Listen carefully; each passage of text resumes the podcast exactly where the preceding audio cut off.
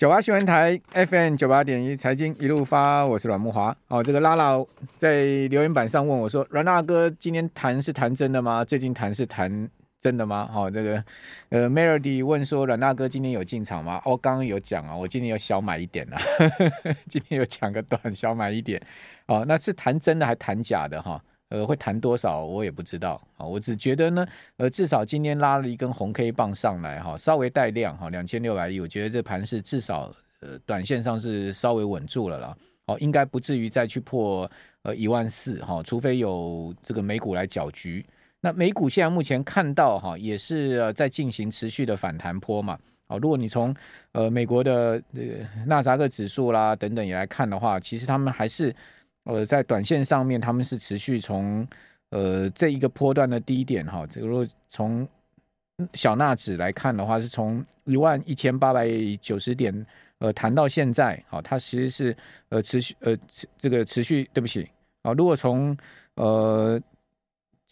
六月十六号了哈，因为本波段美股的低点在六月十六号了，哦，当时小纳指的低点是一万一千呃零六十八点哦，一万一千点附近。那谈到今天呢，大概差不多在一万两千点附近，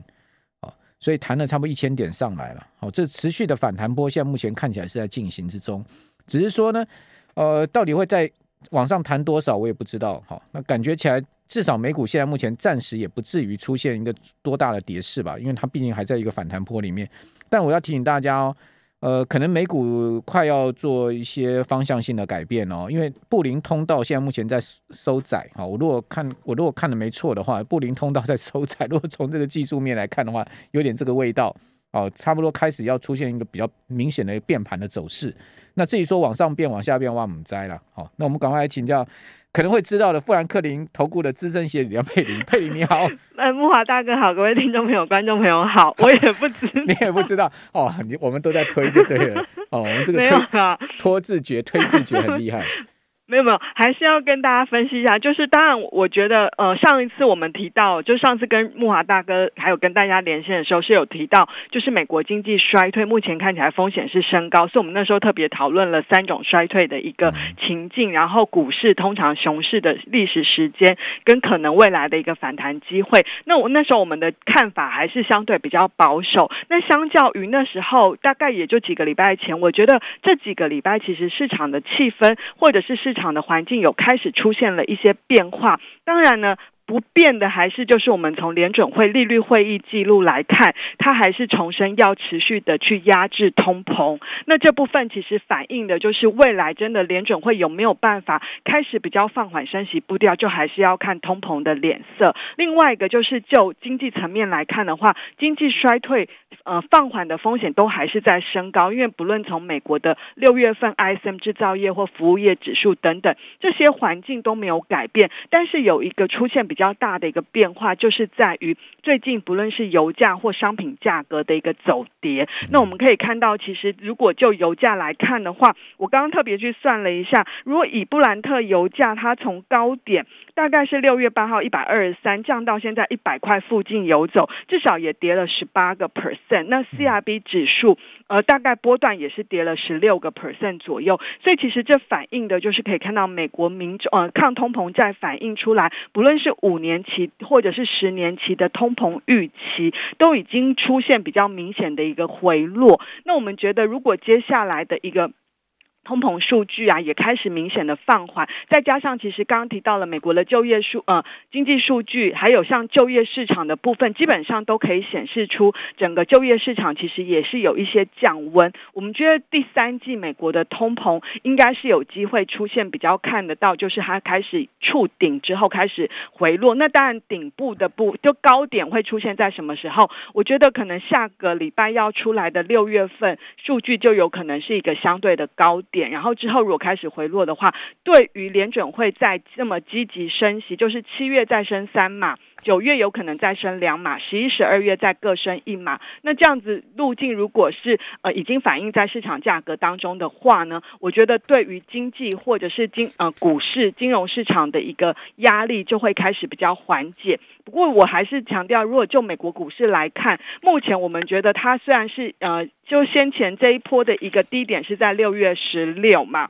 那呃，因为它只有打一只脚，我觉得如果以这个它波段的一个跌幅，可能还是需要在这部分反复的做测试底部。尤其下个礼拜之后会进入到比较密集的一个超级财报周。那这一次现在大家都很担心企业财报的一个状况，所以我觉得在企业财报的时候才会提供大家一个比较明朗的方向。那但是就股市来看，我觉得可能未来三到就三个月到第四季初，我觉得或许会就是一个利空。测底这部分，在这部分寻求一个明确的一个底部之后，第四季之后是有机会出现比较明显的一个像样的反弹，所以反而这个时间点，我觉得就是提供投资。对对对，嗯，我觉得反而就是提供投资人做一个在这个阶段，不论你要用大额定期定额方式，或者是你就是逢只要有跌就开始分批的慢慢去买，我觉得也不用急啦，因为毕竟。呃，待会可以再提，就是如果就七月中旬的企业财报登场，其实可能还是存在一些变数。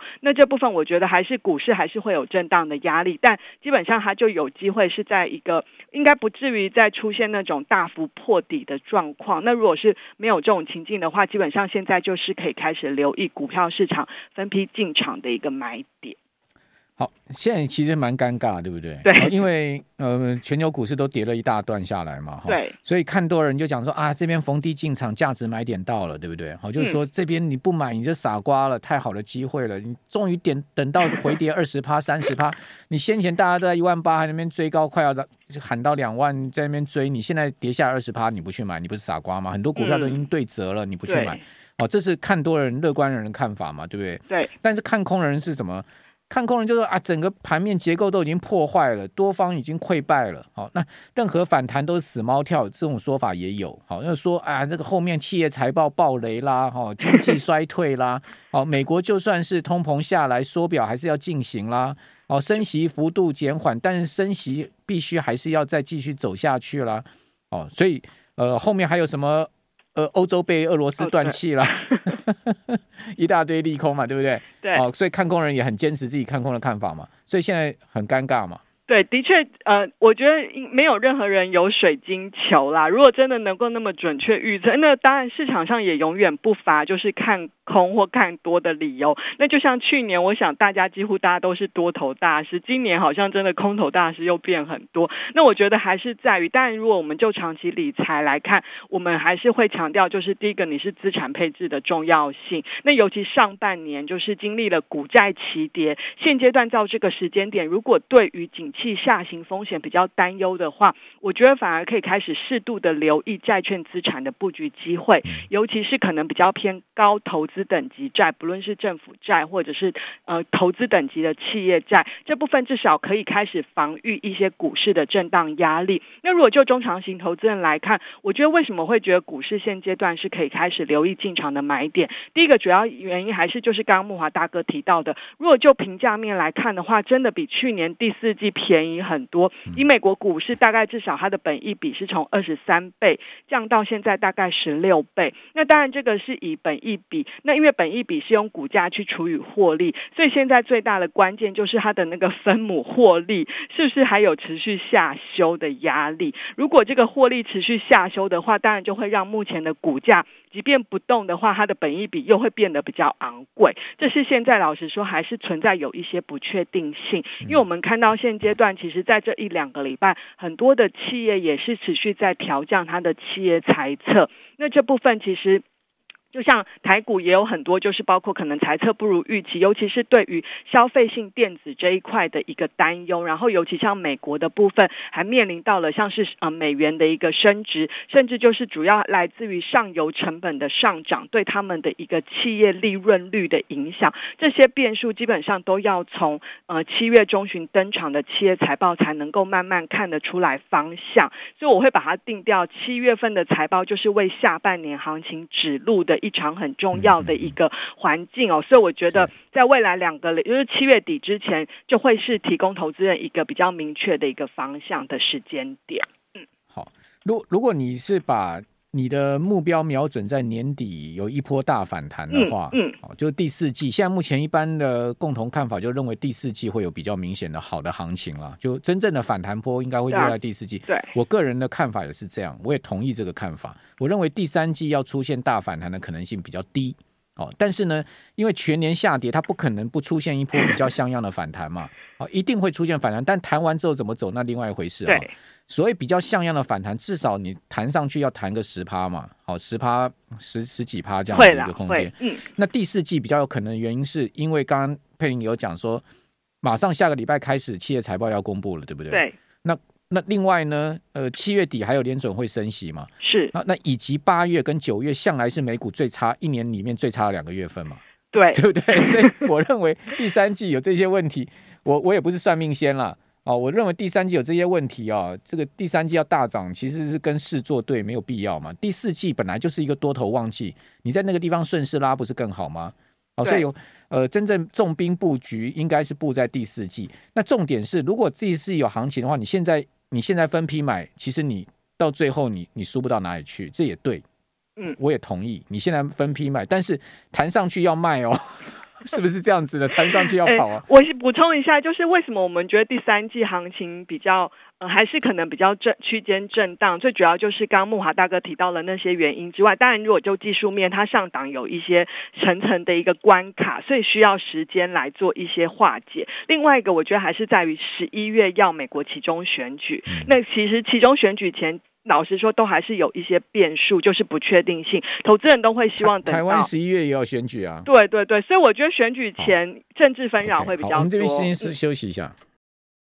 九八新闻台 FM 九八点一财经一路发，我是阮木华。哦，那个呃，郑源说软安基金进场哈、哦，这个不敢当了哈。我希望我不要带赛哈，带赛大盘进场，大盘明天就大跌或者下挫。哦，希望我不不要带赛，我又不敢讲我什么基金了哈。我今天只会小小小小买一点 ETF 而已。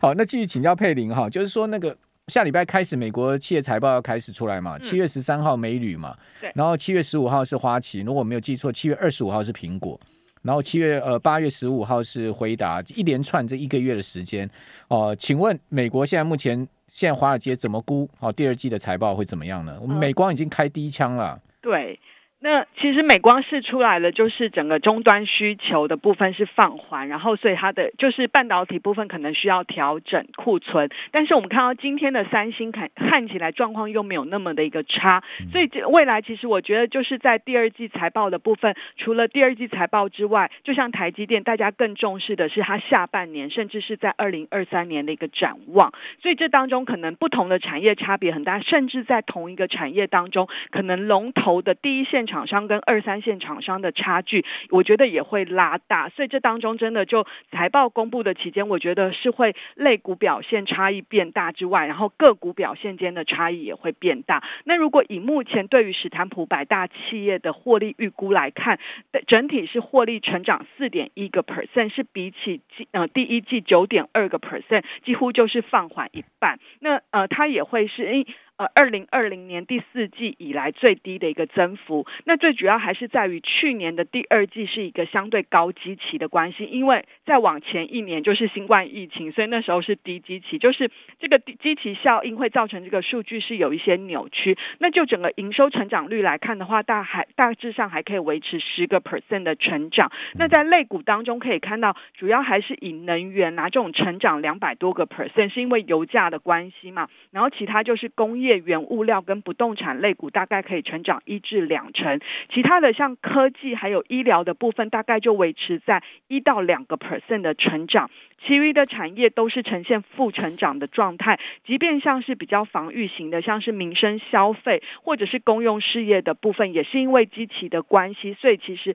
呃民生消费是受到上游成本，就是原物料成本价格侵蚀它的一个获利，所以这部分获利都是衰退。那获利衰退幅度最高的是在金融产业，预估是衰退二十几个 percent。当然这当中可能受到了就是包括了全球股债市的一个震荡，还有像是未来他们未来。来可能因应房地产或者是经济衰退的风险，要去提列更多的一个坏账准备，这些让市场对他们的获利前景估的是比较保守。那就金融业的部分，当然下个礼拜就会开始陆续登场。科技股的部分，可能要等到比较偏向于七月的最后一周才会比较密集。所以接下来的两周，我觉得企业财报会是提供给大家一个，就美国股市到底要继续往上反弹，或者是可能还是要再回来打第二只脚的一个关键时。时刻，嗯，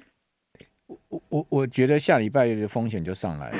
因为第一个就是您刚刚讲企业财报嘛，对，哦，那第二个呢就是 CPI 下礼拜要公布嘛，好、哦，第三个呢就是呃这个台台积电的法说会，哦，对，七月十四，我我我没有我没有不看好神山哦，哦，我没有不看好它哦，但我只是觉得说，呃，艾斯摩尔的股价这样跌，美光这样跌，然后那个辉达跟呃超微的股价这样跌，那台积电。呃，真的能试出比市场预期更好的讯息吗？嗯，我我我我有、嗯、我有我有打问号了。好，呃，我先讲一下，就算就算他 keep 住今年营收三十趴的增长，他下半年也是要转弱啊，因为你他上半年的营收增长是超过三十趴。对对。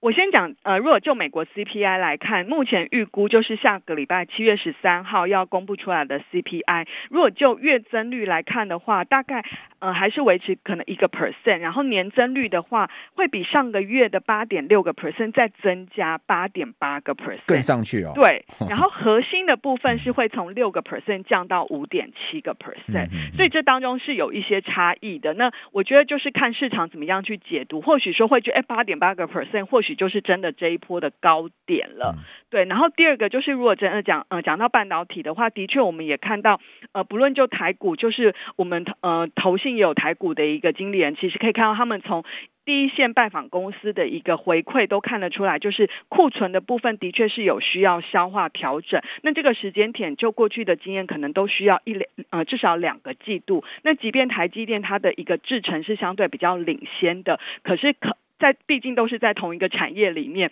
它受到的影响可能不会像二三线的厂商那么大，但是或多或少还是会受到影响。那投资人可能下个礼拜法说会想会看的就是，到底现在的股价是不是已经反映了大家预期比较呃糟的一个情况，或者是说可能股价还有在下探的一个压力这样子。嗯，好，那。无论如何，这个礼拜算是空窗期了。是啊，这一这个礼拜呃还还还有还有几天嘛？好，到到下礼拜一这一段时间应该算是空窗期了。那之后呢，就要进入到一些挑战了哈。所以我觉得这两天拉也是合理了哈。那另外那个强生辞职这件事情会对欧洲造成什么状况？还有呃，德国真的会被全面断供吗？这个天然气？欸第一个就是就英国政局来看的话，当然这几天有一些纷扰。不过我看到就是刚刚最新的外电是说他已经考虑要辞职，就反而英国股市是拉上去，英镑也是反弹的。有够够狼玩啊？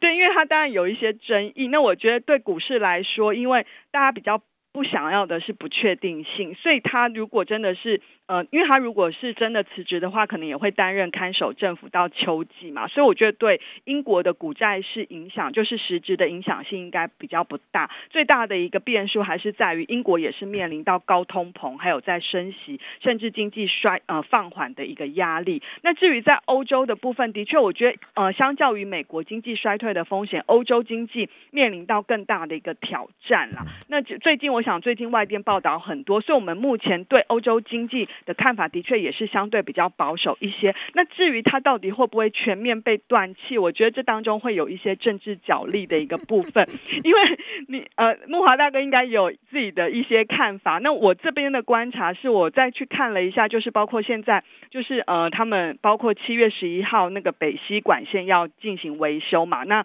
德国也争取说加拿大有一个什么涡轮机，那时候俄罗斯拿去维修，希望赶快送回来，让俄罗斯不要以后以这个为由。就是不再重开这个北溪管线，所以我觉得还是有一些政治角力的部分。那这当中当然其实包括了美国的角色，他们可能现在美欧是来讨论说，透过保险的机制，让俄罗斯出口的油价要控制在可能四十到六十，那这个价格还有在讨论的空间。但我觉得基本上这也是在第三季当中。会存在的一些变数，因为这会影响到欧洲接下来进入到第四季冬季的一个需求，那这部分可能对欧洲的经济，甚至接下来的欧洲。呃，欧洲央行的决策都会带来很大的挑战，所以首当其冲，你可以看得到，就是欧元的弱势真的是弱到非常的一个夸张。那我觉得这部分就是欧元是最敏感的。那对反欧洲股市来说，反而好像反应没有那么明显。最主要是因为欧洲股市它自己本身是以能源啦、原物料为主，所以反而就没有受到这个太大的影响。不过，整个全欧六百指数今年也跌掉了十五六趴。对对对，它过去一个月也是跌蛮重的啦。对，那但是它相较于美国股市的跌幅来看，对，对，就相对是比较抗跌一些。嗯、好，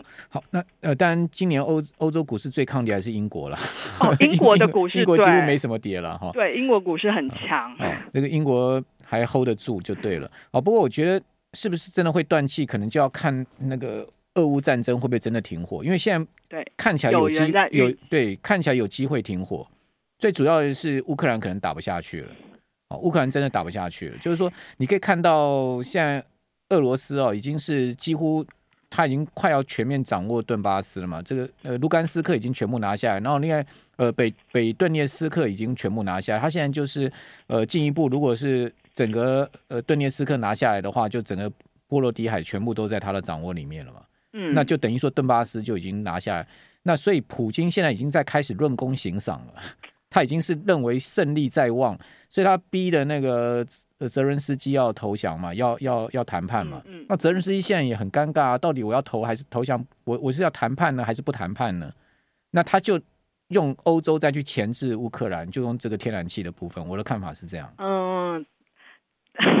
对，所以就如果就第三季来看的话，的确，如果俄乌战争是有机会停火的话，我觉得对金融市场来说也换也算是争取到另外一个喘息的空间啦。对，因为毕竟商品价格虽然最近下跌是反映经济衰退的担忧，但毕竟这个地缘政治的不确定性长中长期的影响还在，但是至少这个不确定性能够出现化解的话，我觉得对金融市场也是有一个帮助。这样子。好，那。不管怎么讲，就是说这波呃，俄乌就算停火了，或者说原物料大幅回档了，呃，经济衰退能避免吗？呃，今年 IMF 总裁讲说，不排除全年、明年呃全全球经济衰退哦。另外，那个野村说的很悲观，未来十二个月全球主要经济体同步陷入衰退。你们的看法呢？呃，我们的看法是，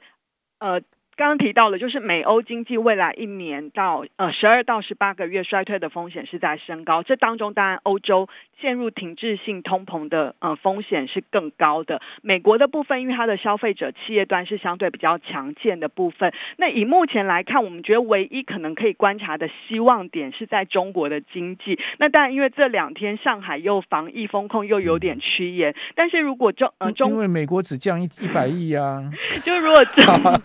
如果谢谢佩林，谢谢。